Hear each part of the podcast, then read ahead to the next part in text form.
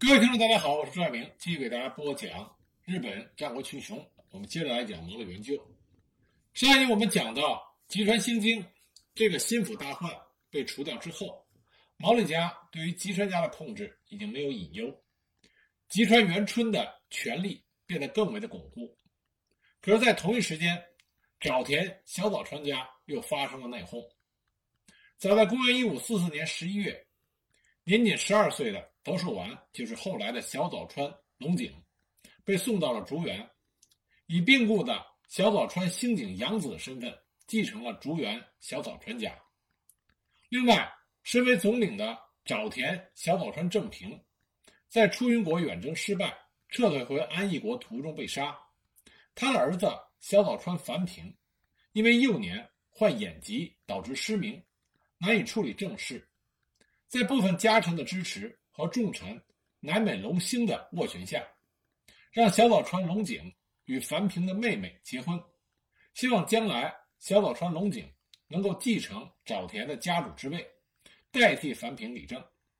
但是以田坂全庆为首的沼田家臣，为了沼田小早川的血脉得以保存，于是极力反对由外人龙井来继承家主。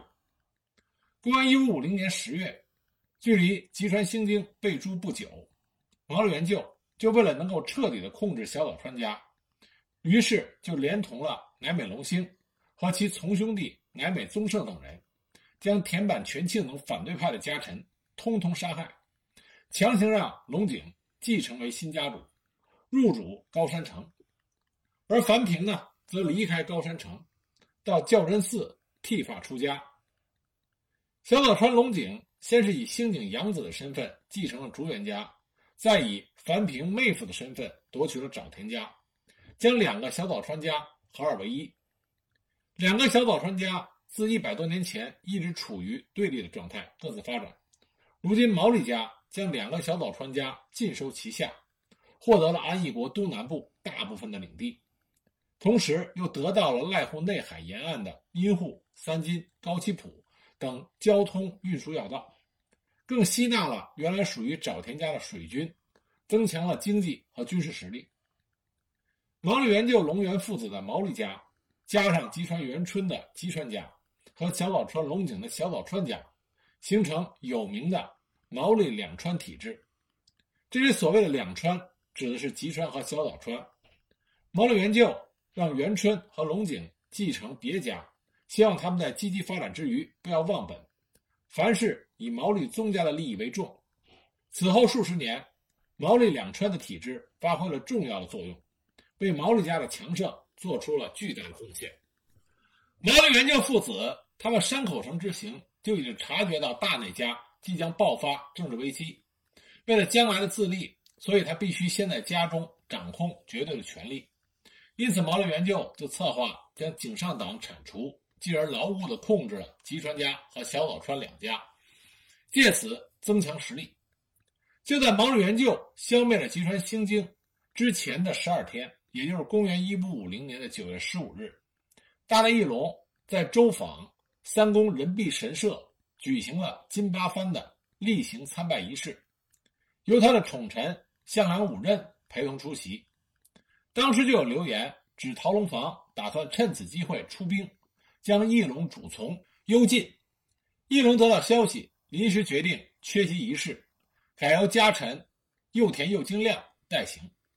十月二十七日，陶龙房借此回到自己的居城若山富田城，从此没有再出事。当晚，翼龙全副武装的戒备，向良五任则担心自身的安全，连夜剃发离开了山口城。经过实践。在乘船逃到筑前。第二年，也就是公元一五五一年的正月五日，襄阳五任通过山星运，这个山星运呢是筑前的守护带。那么，通过山星运将陶龙房的阴谋一五一十的告诉了大内义隆。正月二十七日，安义守护带红中龙坚奉着大内义隆的命令，来到了吉田郡山城，叮嘱毛利元就，万一山口城。发生事故的话，务必火速发兵救援。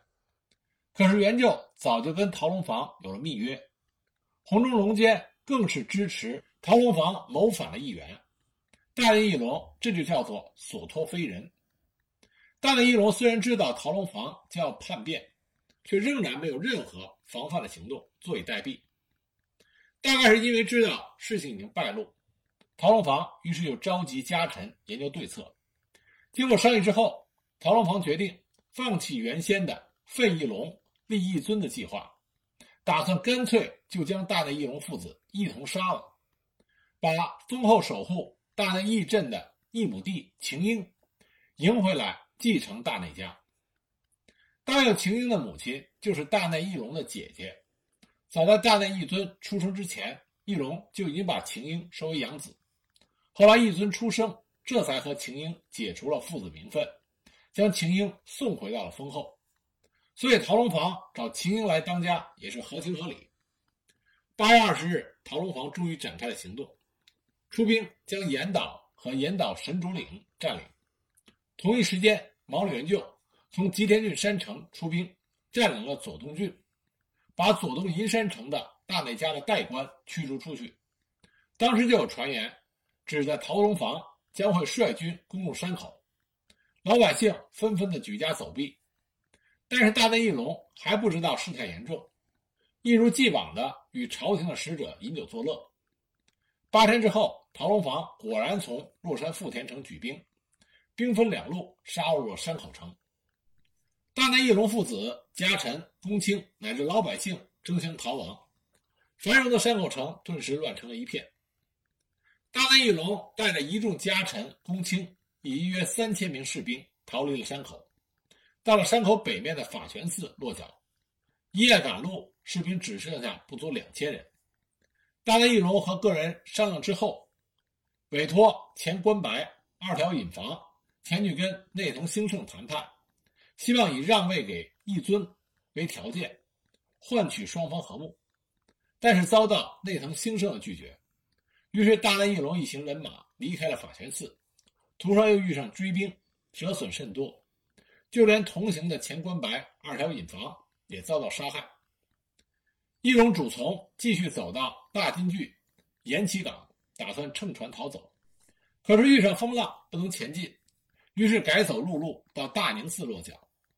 在危急关头，义隆却好整以暇的与主持大谈佛学，而且当场拜这位主持为师，取戒名为瑞云诸天。翼龙还写下了一首和歌。据《大内翼龙记》记载，接着翼龙就把冷泉龙峰、黑川龙象等家臣们集合在一起用膳。想到如今穷途末路的绝境，众人无不是悲痛落泪。就在这个时候。追兵赶到，大内翼龙一行人万念俱灰，冷泉龙峰放火焚烧了大宁寺，大内翼龙举刀切腹。这是公元一五五一年九月一日发生的事情。坐拥七国广大领土的一代霸主大内义隆，魂断大宁寺，终年四十五岁。他的儿子义尊，在当时大宁寺主持的帮助下，曾经逃出了大宁寺。但随即被捕，第二天也被杀害，年仅七岁。公卿们诸如二条若君凉风、直明院姬归等等，也未能幸免。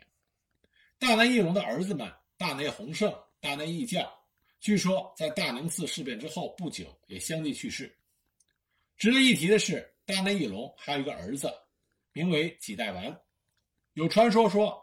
他在事发前已经被大内家臣救走，流落到了伊予国丰早郡北条那个地方。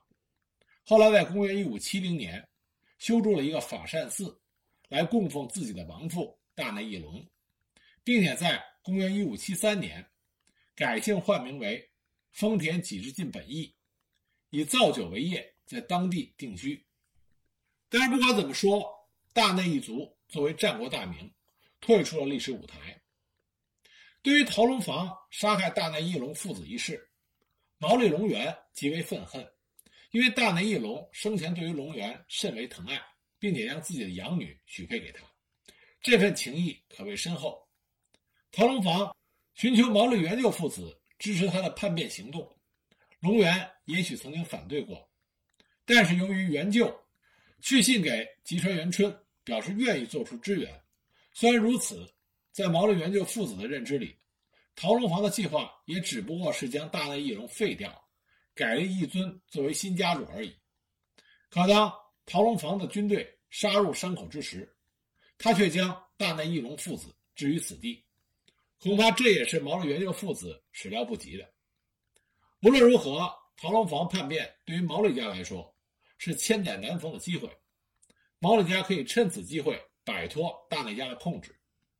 就在大内义隆自尽后的三天，毛利元就火速采取了行动，率军攻打了安义国头七城。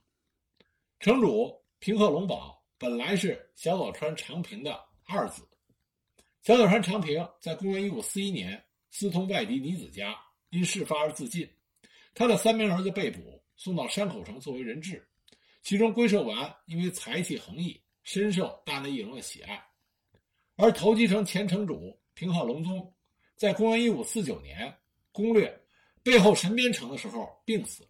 本来家主们决定由隆宗的弟弟广相继承家业，但是大内义隆插手了这件事情，让龟寿丸继承了平贺家，并且赐予了偏讳龙字，改名为平贺龙宝。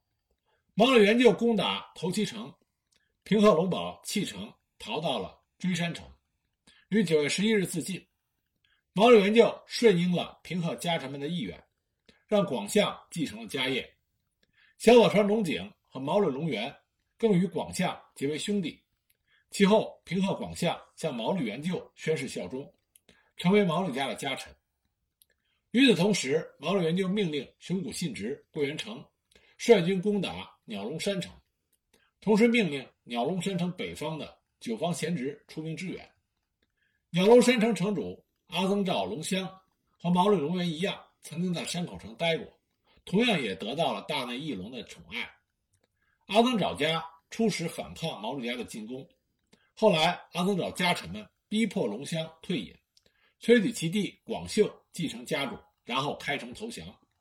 毛利元就就将一些普代家臣送到鸟笼山城，借此控制阿曾找家。至此，除了广岛湾中西部以外，几乎整个安义国都在毛利家的掌控中。毛利元就迅速的行动都是针对大内义隆一党而来，对平贺龙保如是，对于阿曾沼龙香也是如是。这样做似乎是宣示着毛利家与陶龙房站在同一战线，以换取陶龙房的信任。次年，也就是公元一五五二年三月，陶龙房按照计划迎接丰厚大有义镇的义母兄弟晴英。作为大内家的新家督，自己更拜领了大有晴英的偏讳“晴”字，改名为陶晴贤。同年四月，大有晴英正式冠以大内之姓，改名为大内义长。另一方面，出云国的女子晴久获得将军足利义辉授予出云、隐岐、伯旗、阴帆、背后、背中、背前每座八国的守护职，气势正盛。尼子晴久的下一个目标就是将临近的安逸的前线背后国收到自己的掌控中。同样的，毛利元就在稳定了安逸国之后，为了扩张势力，不得不向东发展，于是背后国就成为两家的必争之地。同年七月，毛利元就连同新的大内军远征背后东部险峻之地志川龙山城，立功之下，城主不敌而逃，败走途中。这位城主在城外的芦田川畔被杀害。志川龙山城陷落之后，毛利元就又先后的攻下了背后北部宫井胜的大富山城和小奴可隆盛的龟山城。同年秋，尼子军南下背后，攻打大内家部将高尾氏的福永城和高光城，可是两仗都被毛利军和红中龙间击退。次年，也就是公元一五五三年四月，尼子晴久再度出兵背后，先后进驻了山内隆通的假山城。临近假山城的比瑞尾山城三级至高龙亮父子，担心兵锋所至，于是马上表示臣属于毛利家，并且促请毛利元就发兵救援。毛利元就一方面派遣使者到山口城，向陶清贤请求援军。一面亲自率领毛利、吉川、小早川以及平贺、和志、汤浅等国人众领主的军士前往背后，攻打刚刚归顺尼子家的纪国城主江田龙莲。四月十二日，毛利军攻下了纪国城，接着向北救援被尼子军猛攻的黑岩城，夺回了被尼子军占领的辅丰山城，继而在七月二十三日攻陷了江田龙莲的属地高山城。毛利军连线数城，势如破竹。那么，尼子晴久在背后的争夺战失利，只能率军撤退回了出云。结果呢，山内隆通归顺了毛利家，战事就以毛利元就的大胜作为结束。背后国的大片领土也尽在毛利家的掌控之下。事后，毛利元就就背后一国新得齐反城无人管理为由，派遣使者到山口城。向陶兴贤提出将该城交给毛利元就亲自管理。西范城位于背后国的中部，而且距离吉田郡山城较近，战略地位极为重要。但是陶清贤也意识到了这一点，他担心毛利家势力过大，于是又拒绝了援救的要求，改派心腹重臣江良、房荣入主西范城，顺便也可以借此监视毛利家的一举一动。这无疑是投给了毛利元就不信任票，也掠夺了毛利家努力的成果。毛利家上下对于陶清贤的这个决定极为不满，可想而知，这个事件就成为日后毛主元就与陶清贤反目成仇的原因之一。陶清贤杀害大内义隆父子，改立大有晴英为新家主，而自己则成为幕后的掌控者。对于陶行贤树立的新傀儡政权，也并不是所有人都表示顺从。石建国的吉见正赖就是其中一人。吉建家呢，曾经是大内家的家臣，但是吉建家和陶清贤他们家因为土地利益的冲突，一直处于对立状态。英人之乱期间，双方更是相互的讨伐。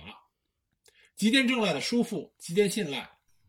更在一次由大内正弘亲自主持的酒宴上，行刺陶弘户。这陶弘户呢，就是陶清贤的祖父。自此，这两家的关系更加恶劣，水火不容。吉见正赖本来没有儿子，在实践兴仁寺出家为僧。但是，公元一五三九年，他的兄长吉见隆赖亡故之后，在大内义隆的斡旋下。准许吉见正赖还俗，并将自己的姐姐许配给了正赖，让其继承了吉见家的家业。在吉见正赖这一代，吉见家在石建国西部的势力急速膨胀。大宁寺事变正好给了吉见家一个大义的名分，去讨伐叛臣陶清贤。但是叛旗一旦揭起，马上就受到了陶清贤以及近邻义田家的攻击。双方展开多次合战，互有胜负。那么在交战期间，吉田正赖派遣自己的部下赖佐精亮到吉田郡山城会见了毛利元就，希望毛利元就能够派兵支援和讨伐陶清贤。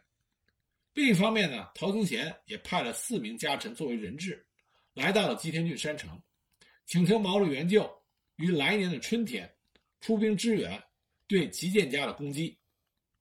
毛利元就同时受到双方的出兵邀请，正在犹豫应该支持哪一方。一方面，陶清贤害死了对龙源疼爱有加的大内义隆，加上背后齐反城所有权的问题，毛利家上下莫不愤慨。另一方面，要是与陶清贤为敌，现在毛利家的军力还远未足够，事关重大，毛利元就就跟众多家臣多番商议，却始终没有得到结果。刚开始，毛利元就打算顺应陶清贤的要求，出兵攻打吉见正赖，并且亲自到山口城一趟，以示自己对于陶清贤并无二心。在评定上，龙源就此事向毛利元就痛陈利害。他认为，即使成功讨伐了吉见家以后，陶行贤也不会白白的让毛利元就返回吉田郡山城，甚至有可能强迫毛利元就留在山口城。以此来要挟毛利家，目前毛利家的地位全部是倚仗毛利元就一个人的力量去维持，与其让毛利元就亲身犯险，不如由毛利隆元和吉川元春代为前往。毛利元就认同了隆元的看法，打消了前往山口城的念头。对于应该支援哪一方，始终是一而未决。直到第二年，也就是公元一五五四年的三月初，陶行贤因为不见毛利元就的答复，于是派遣使者进入安邑，对天野、平贺、阿曾昭等人进行离间，游说他们离开毛利家的阵营。其到使者到头七城的时候，就被平贺广相逮捕，被遣送到吉田郡山城去，以示对陶家一战的决心和对毛利家的绝对忠诚。陶行贤派出的使者遭到逮捕，就意味着与陶家合作的机会化为泡影。这样一来，毛利元就就与陶行贤对决已经是不可避免的了。三月十日，毛利元就父子与重臣一致决定，毛利家将与陶行贤断交，并且将倾尽全家之力与之一拼。毛利元就与陶行贤的反目史称为“防义分裂”，防指的是周防。义只是安邑啊，这两个国的地名。既然撕破了脸，那么一场恶战就不可避免。那么毛利元就和陶行贤到底谁胜谁负？我们下一集再给大家具体的讲解。